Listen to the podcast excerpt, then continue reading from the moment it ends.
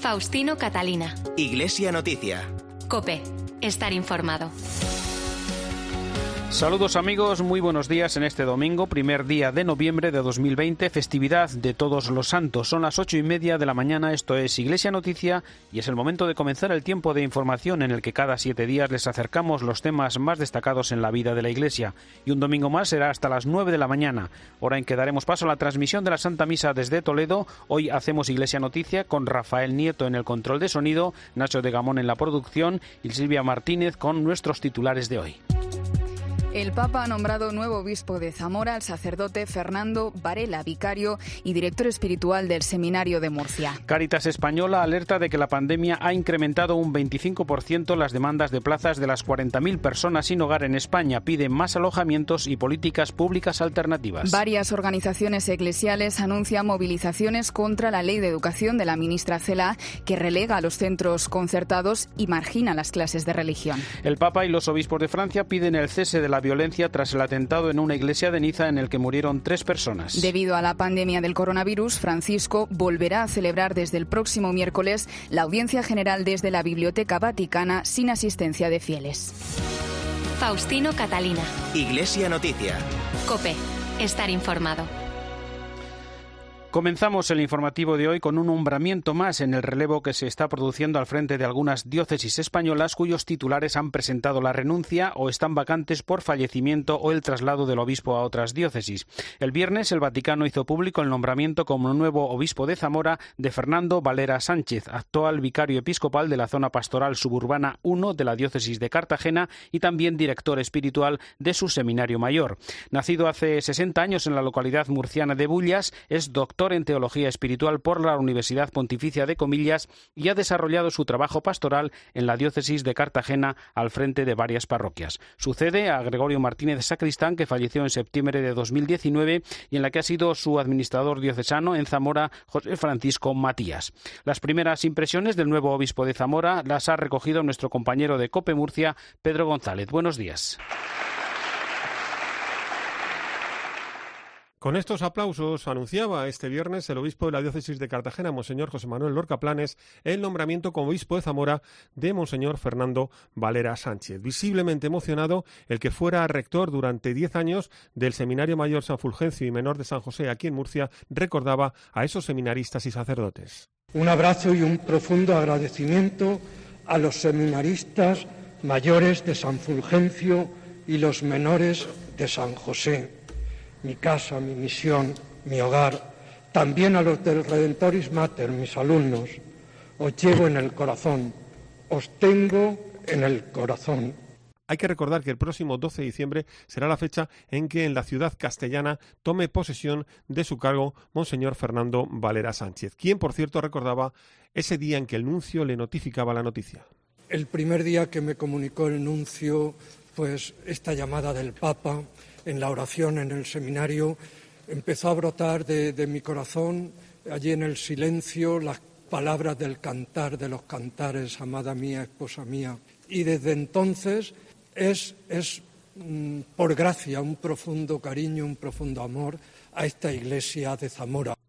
Hay que recordar que Monseñor Fernando Valera Sánchez nació en Bullas hace ya 60 años. Caritas Española alerta de que la COVID-19 ha disparado un 25% la pandemia, la demanda de plazas para personas sin hogar en nuestro país. En su último informe presentado esta semana recuerda que sus recursos para personas sin hogar están al borde de la saturación en toda España, que urgen alojamientos de continuidad y medidas alternativas para todas las personas sin hogar afectadas por la pandemia, al tiempo que reclama políticas públicas más ágiles para afrontar las nuevas necesidades planteadas por la pandemia. Sefi García. La ONG atendió el año pasado a 40.000 personas sin hogar, casi 10.000 más de las identificadas oficialmente. El perfil es un hombre español de 45 a 65 años. Caritas se duele especialmente de las 7.000 mujeres con hijos, la mayoría víctimas de violencia, del millar de niños y adolescentes, de los 2.700 jóvenes y de los 2.000 mayores de 65 años. Si las cifras asustan, la pandemia ha incrementado en un 25% la demanda de techo. Estoy viviendo con unos amigos en Vallecas y por la situación del COVID A ellos les tocó entregar el piso y yo de la noche a la mañana aquí en la calle. Estuve 15 días completamente en la calle, bastante difíciles. Noche y día completamente en la calle sin saber para dónde coger. Es Jorge de 51 años, ahora en uno de los 200 pisos que Cáritas gestiona. Durante la crisis sanitaria, la ONG llegó a gestionar casi 7.000 plazas, sumando a las 5.500 habituales seminarios polideportivos y cualquier espacio que pudiese abrigar a los más vulnerables. Tomás Ubrich es el responsable del estudio. Nuestros recursos en Cáritas están al borde de la saturación, a punto de desbordar nuestra capacidad para responder a las necesidades de las personas sin hogar. Desde Cáritas hemos movilizado todos los recursos, pero necesitamos urgentemente de nuevas medidas, también a largo plazo, ante la complejidad de la situación. La vivienda es la primera barrera de protección para preservar la salud, la vida y la dignidad. Advierten de la que se nos viene encima con más confinamientos y con la llegada del frío, la situación puede volverse insostenible.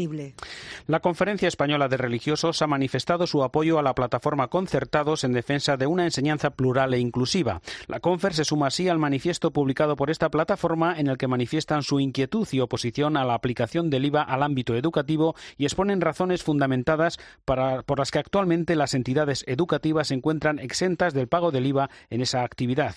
Por otra parte, la plataforma Más Plurales, de la que forman parte organizaciones como la CONCAPA y escuelas católicas, ha lanzado la campaña Más Plurales, Más Libres, Más Iguales y ha anunciado movilizaciones contra la ley CELA que tramita el Parlamento. Una ley tramitada sin consenso y que rechaza cualquier intento de alcanzar un pacto de Estado por la educación que pone en duda la supervivencia de los centros de educación especial y relega la religión, condenando al paro a su profesorado. Carmen Lavalle, buenos días. Buenos días. En paralelo a la tramitación de la ley CELA en el Congreso, distintas organizaciones sociales y educativas se han unido para expresar su rechazo a este proyecto de ley que subrayan reduce hasta su progresiva eliminación la libertad de los padres para elegir la educación que quieren para sus hijos y reclamar consenso y una iniciativa en la que todos tengan cabida. Jesús Muñoz está al frente de la campaña Más plurales, más libres, más iguales. Si solo hay un modelo de educación, pues claro, no se puede elegir entre lo mismo.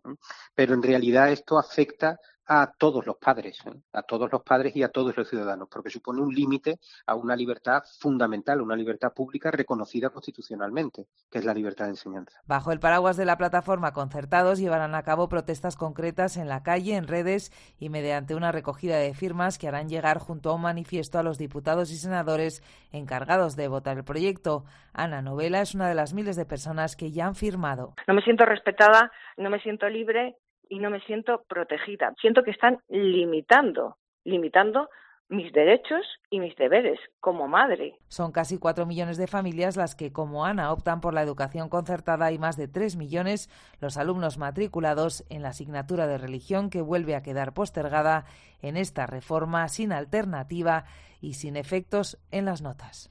Cursillos de Cristiandad celebró en la tarde de ayer sábado la primera Ultreya Nacional Virtual a través de su canal de YouTube. Eh, un encuentro que en esta nueva modalidad quiere impulsar el camino emprendido con el nuevo curso a pesar de las condiciones que impone la prevención de la pandemia. Álvaro Martínez es el presidente nacional del movimiento Cursillos de Cristiandad. Ultreya es realmente un, espacio de convivencia, de compartir experiencias, de compartir la celebración, de compartir la presencia del Señor con mucha presencia de gente, con mucha vida, con mucho movimiento. Y ahora pues nos vamos a una cosa nueva a través de un canal de YouTube y a, través del, del, chat y a través del, de, los, de los medios eh, virtuales, pues tratar de, de, hacer lo mismo, o sea, estar toda la gente que podamos conectados para compartir una Eucaristía, compartir una reflexión y compartir unos testimonios de vida. El movimiento Cursillo es un movimiento que siempre ha basado mucho esa actividad en, en, claro, en una dinámica presencial. Cuando llegó marzo todo esto se paró y entonces tuvimos que tratar de reinventarnos pasándonos a, los recursos virtuales para mantener entre nosotros la vida comunitaria, mantener los recursos de formación, seguir estando pendientes de las personas Busquemos la artesanía del encuentro, del diálogo, porque la vida es el arte del encuentro, aunque a veces tengamos desencuentros en la vida. Son palabras del cardenal arzobispo de Madrid, Carlos Osoro, que cerraron un debate sobre las claves teológicas, educativas, políticas, sociales y religiosas de Fratelli Tutti, la última encíclica del Papa Francisco. Insistió especialmente el cardenal Osoro en la importancia de la educación. La educación entraña la tarea de promover libertades responsables que opten en las encrucijadas con sentido y con inteligencia. Y esta es una encrucijada de la humanidad que estamos viviendo. Se trata de hacer posible personas que comprendan sin recortes que su vida y la humanidad, la nación, la patria, la comunidad está en sus manos y que esa libertad que se nos da es un don inmenso, pero que nos tenemos que dar cuenta necesariamente que todos somos hermanos. El auditorio de la Fundación Pablo VI de Madrid acogió el jueves otra presentación de la última encíclica del Papa. Dialogaron sobre este texto el secretario general de la Conferencia Episcopal, Luis Argüello, y el rector de la Universidad Pontificia de Comillas, Julio Martínez. El Papa, por una parte, dice, ojo, que la globalización también está siendo gestionada por las mafias. Ojo, que la globalización puede estar gestionada solo por grupos de interés, pero desde ahí ánimo, vayamos más allá, rompamos los círculos, generemos amistad y fraternidad, sabiendo que además estamos generando algo que está enraizado en lo más profundo del corazón, que es ahí donde sitúa Francisco la raíz de la esperanza. Eh, muy fácilmente el que lean la encíclica sin claves de, fondo de lo que significan las cosas, puede acabar eh, tildando, tachando la encíclica de populista, porque efectivamente el pueblo está muy presente. Eh, hay un punto en el que dice que lo verdaderamente popular es potenciar, dejar que se desarrollen las cualidades y los talentos que Dios ha dado a todos los seres humanos. Eso es lo verdaderamente popular.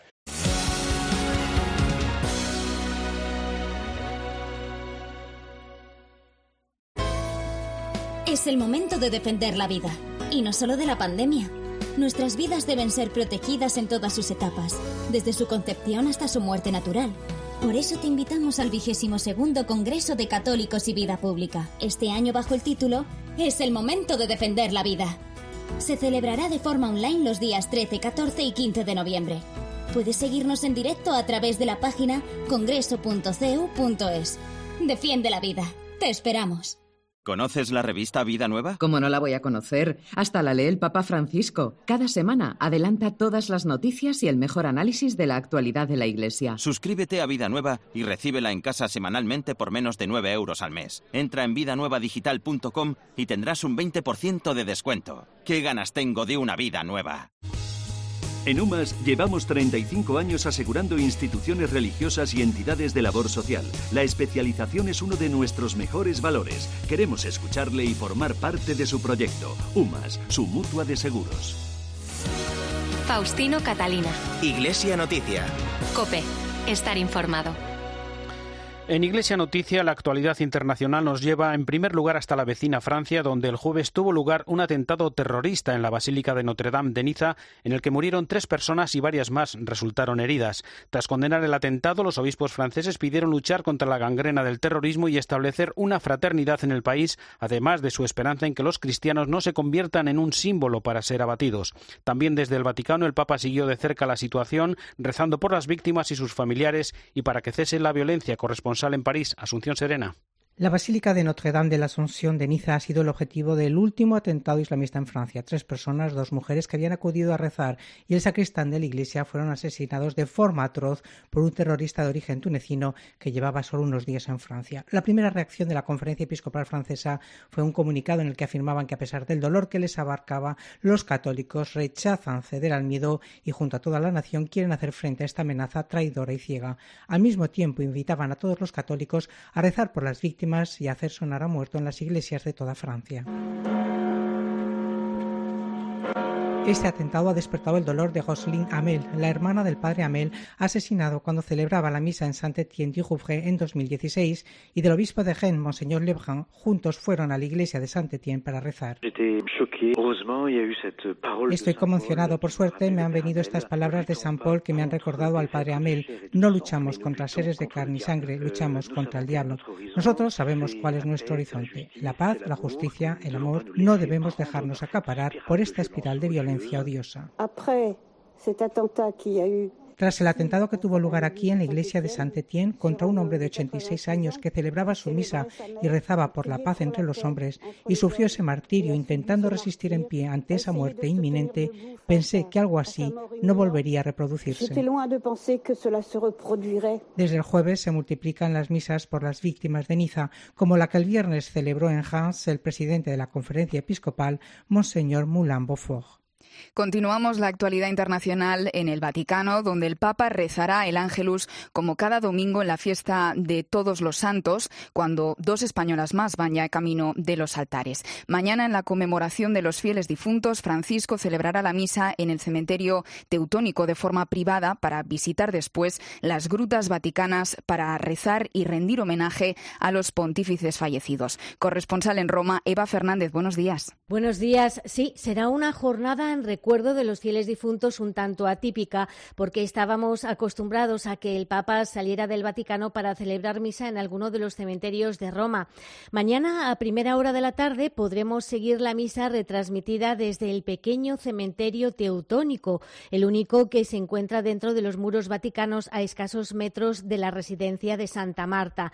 Son unos días en los que tendremos muy presentes a los que nos han precedido en el cielo, como las dos españolas a las que te refieres. Esta semana el Papa ha firmado el decreto que reconoce el milagro por el que será proclamada beata María Lorenza Requesens, nacida en 1463, que fundó el Hospital de los Incurables de Nápoles y la Congregación de las Monjas Capuchinas. Casada con un canciller de Fernando II de Aragón, con quien tuvo tres hijos, siguió a su marido a Nápoles, donde quedó viuda. Afectada desde su juventud por una artritis reumatoide, tras una peregrinación al santuario de Loreto, regresó curada y entró en el convento de la Orden de San Francisco. Con la ayuda de familias nobles fundó el hospital que se convirtió en un destacado centro médico para los más pobres. Además, Francisco aprobó el decreto que reconoce las virtudes heroicas, primer paso en el proceso de beatificación de la religiosa andaluza María Teresa del Corazón de Jesús, fallecida en 1908 y fundadora de la congregación de las siervas del Divino Corazón de Jesús. La Comisión de las Conferencias Episcopales de la Comunidad Europea ha celebrado los 40 años de su creación con una asamblea virtual. Los obispos han reflexionado sobre algunos de los desafíos más apremiantes de la Unión Europea, como la asistencia social y económica a los miembros más vulnerables, las políticas de migración y asilo y el desarrollo humano sostenible. También han debatido sobre la contribución de la Iglesia Católica a una rápida recuperación de la pandemia que sea justa para todos y se base en la justicia ecológica, social y contributiva y sobre el papel de la Iglesia a la luz del llamamiento del Papa Francisco en favor de un laicismo sano en el que los creyentes sean libres de profesar públicamente su fe y proponer su punto de vista en la sociedad. Recordamos las principales ideas de la carta enviada por el Papa con motivo de esta asamblea y de los 50 años de la colaboración de la Santa Sede y las instituciones europeas. El Papa ha confiado siempre en el poder para hacer el bien que encierra una Europa unida, dispuesta a poner fin a las divisiones del pasado. Esta es la idea de fondo que está presente en este impresionante mensaje que en algunos momentos nos recuerda al grito de Juan Pablo II desde Santiago de Compostela. Europa vuelve a encontrarte, sé tú misma, aviva tus raíces. Una carta en la que Francisco alerta de la tentación del populismo y pide al viejo continente que redescubra los ideales que le llevaron a apostar por lo que une a sus pueblos y no por lo que los separa. Nos previene contra el afán de ir cada uno por su cuenta y enumera sus sueños sobre cómo debe ser Europa. Una Europa sanamente laica, donde Dios y el César sean distintos pero no contrapuestos. Una Europa amiga de las personas y de su dignidad, que defienda la vida en todas sus etapas, que favorezca el trabajo, que sea una familia solidaria y generosa donde la caridad venza toda forma de indiferencia y egoísmo. Por eso Francisco asegura que no se puede callar ante el recelo respecto a los inmigrantes y recuerda que una Europa dividida será incapaz de hacer frente a los desafíos del futuro. Ante las circunstancias de pandemia en la que nos encontramos, Francisco avisa que esta situación obliga a elegir entre el camino tomado en el último decenio, alentado por la tentación de la autonomía, enfrentando crecientes incomprensiones, contraposiciones y conflictos, o la fraternidad que inspiró y animó a los padres fundadores. Se trata sin duda de una carta que conviene leer despacio para recordarla de vez en cuando. El miércoles, día de la habitual audiencia, algunos centenares de peregrinos, con la asistencia limitada por la pandemia, el Papa impuso el palio a Pier Batista Pisabella, nuevo patriarca de Jerusalén de los Latinos. Se ha anunciado que a partir del miércoles las audiencias volverán a transmitirse desde la Biblioteca Vaticana tras detectarse un caso positivo el pasado 21 de octubre, mientras en las celebraciones de los próximos meses la asistencia será muy restringida para cumplir con las medidas de prevención. Por otra parte, la Comisión Vaticana para las Relaciones Religiosas con los judíos y el Comité Judío Internacional para las Consultas Interreligiosas reafirman la relevancia de la declaración conciliar Nostra Aetate cuando se cumplen los 55 años de su publicación. Cuéntanos, Eva. Nadie se imaginaba que la de esta semana iba a ser la última audiencia pública del Papa Francisco desde que acabó el confinamiento por la primera oleada del coronavirus. A partir de la próxima semana volveremos a seguirla retransmitida desde la biblioteca del Palacio Apostólico. Continuando su catequesis sobre la oración, el Papa nos recordaba que Jesús no es un Dios lejano, siempre nos escucha, especialmente cuando nos sentimos vacíos. En su alocución al pueblo polaco recordó la defensa de la vida que realizó siempre San Juan Pablo II. Él siempre ha exhortado a un amor privilegiado por los más pequeños e indefensos y por la protección de todo ser humano desde la concepción hasta la muerte natural.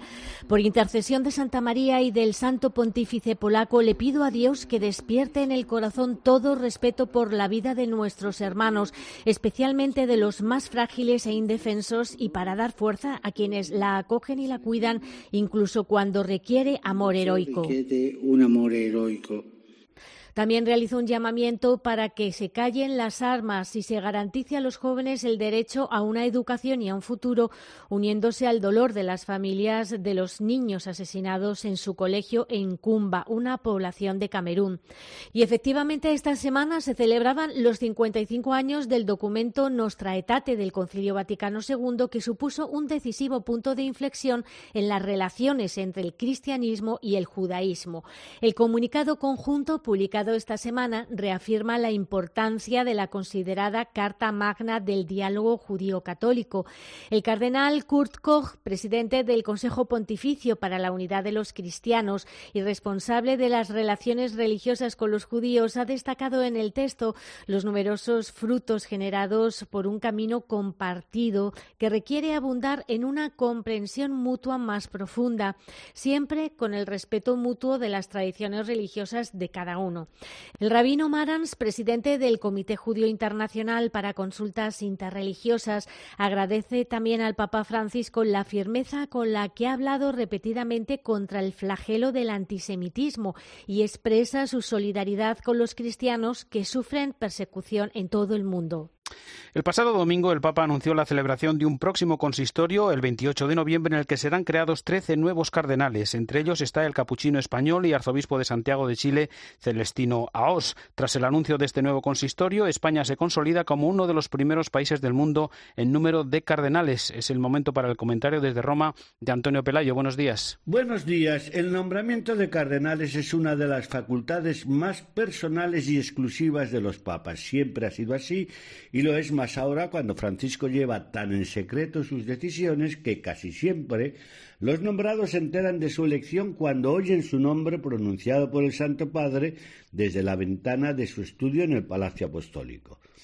En siete años, Bergoglio ha celebrado siete consistorios, uno cada año. Las cifras varían y también las nacionalidades, las edades y los cargos de los nombrados, pero hay al menos dos características comunes la extensión cada vez más internacional del colegio cardenalicio, incluyendo países que antes no estaban representados en él, y una especial sintonía de los elegidos con las líneas pastorales del actual sucesor de Pedro. Esta vez los neocardenales son trece, nueve de los cuales podrán participar en un próximo cónclave y no así los cuatro restantes que han superado ya los ochenta años de edad.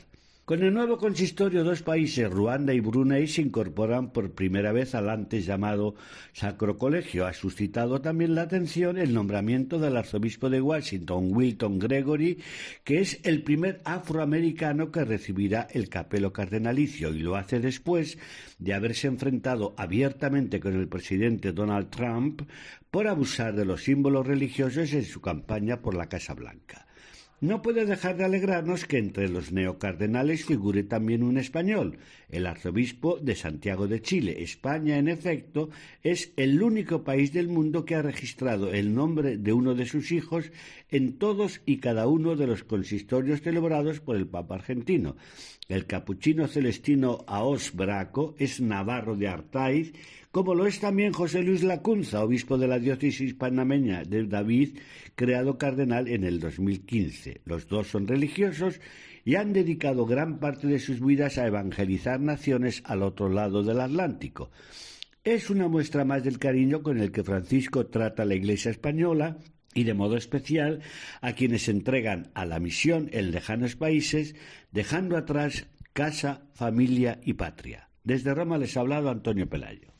El pasado 22 de octubre se anunció la prórroga durante dos años del acuerdo provisional entre la Santa Sede y la República China sobre la designación de los obispos en el país. El director editorial del Dicasterio para la Comunicación de la Santa Sede, Andrea Tornielli, analizó en el espejo de COPE en qué consiste este acuerdo la cuestión del nombramiento de los obispos y la unidad de los obispos con el sucesor de Pedro es una cuestión central, esencial para la vida de la Iglesia. No es algo de secundario o, es la cuestión fundamental. Es decir, que la unidad de la Iglesia es garantizada por la comunión entre los obispos y el sucesor de Pedro. Que hoy, por primera vez en muchos decenios, todos los obispos en China están en comunión con el obispo de Roma. El objetivo principal del acuerdo del que se renovó el 22 de octubre es apoyar y promover la proclamación del Evangelio en China. Y esto se puede hacer reconstituyendo la unidad plena y visible de la Iglesia la división entre la iglesia, en la iglesia, en las comunidades. Es un contratestimonio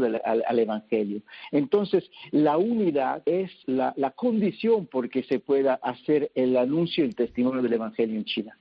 Andrea Tornielli también destacó otros aspectos de este acuerdo histórico con un balance positivo, sin negar que hay cuestiones en las que hace falta seguir recorriendo el camino del diálogo. Es el primer paso de un camino largo y este acuerdo no significa olvidar las situaciones dolorosas de división que se han vivido entre la comunidad en China. Eso el Papa lo sabe, lo sabe muy bien. El Papa reconoció las heridas dolorosas que han pasado y animando a empezar de una manera un camino nuevo. Debemos reconocer que todavía hay muchas situaciones de gran sufrimiento y que la Santa Sede es profundamente consciente de ello, lo tiene muy en cuenta y no deja de llamar la atención del gobierno chino para fomentar un ejercicio más fructífero de la libertad religiosa. La libertad religiosa sigue siendo un derecho humano fundamental, como nos han enseñado los últimos papas. Hace dos años y medio, el cardenal Pietro Parolini, en una entrevista, en una charla pública, el cardenal secretario de Estado, le pregunté por qué la la Iglesia busca un acuerdo con un Estado donde hay problemas con la libertad religiosa? Y él me respondió, porque si fuera un Estado donde la libertad religiosa era respetada, no sería Estado necesario lograr un acuerdo. Siempre la Iglesia ha tratado de lograr acuerdos en defensa de su libertad para evangelizar y lo ha hecho con todos, con todos los Estados.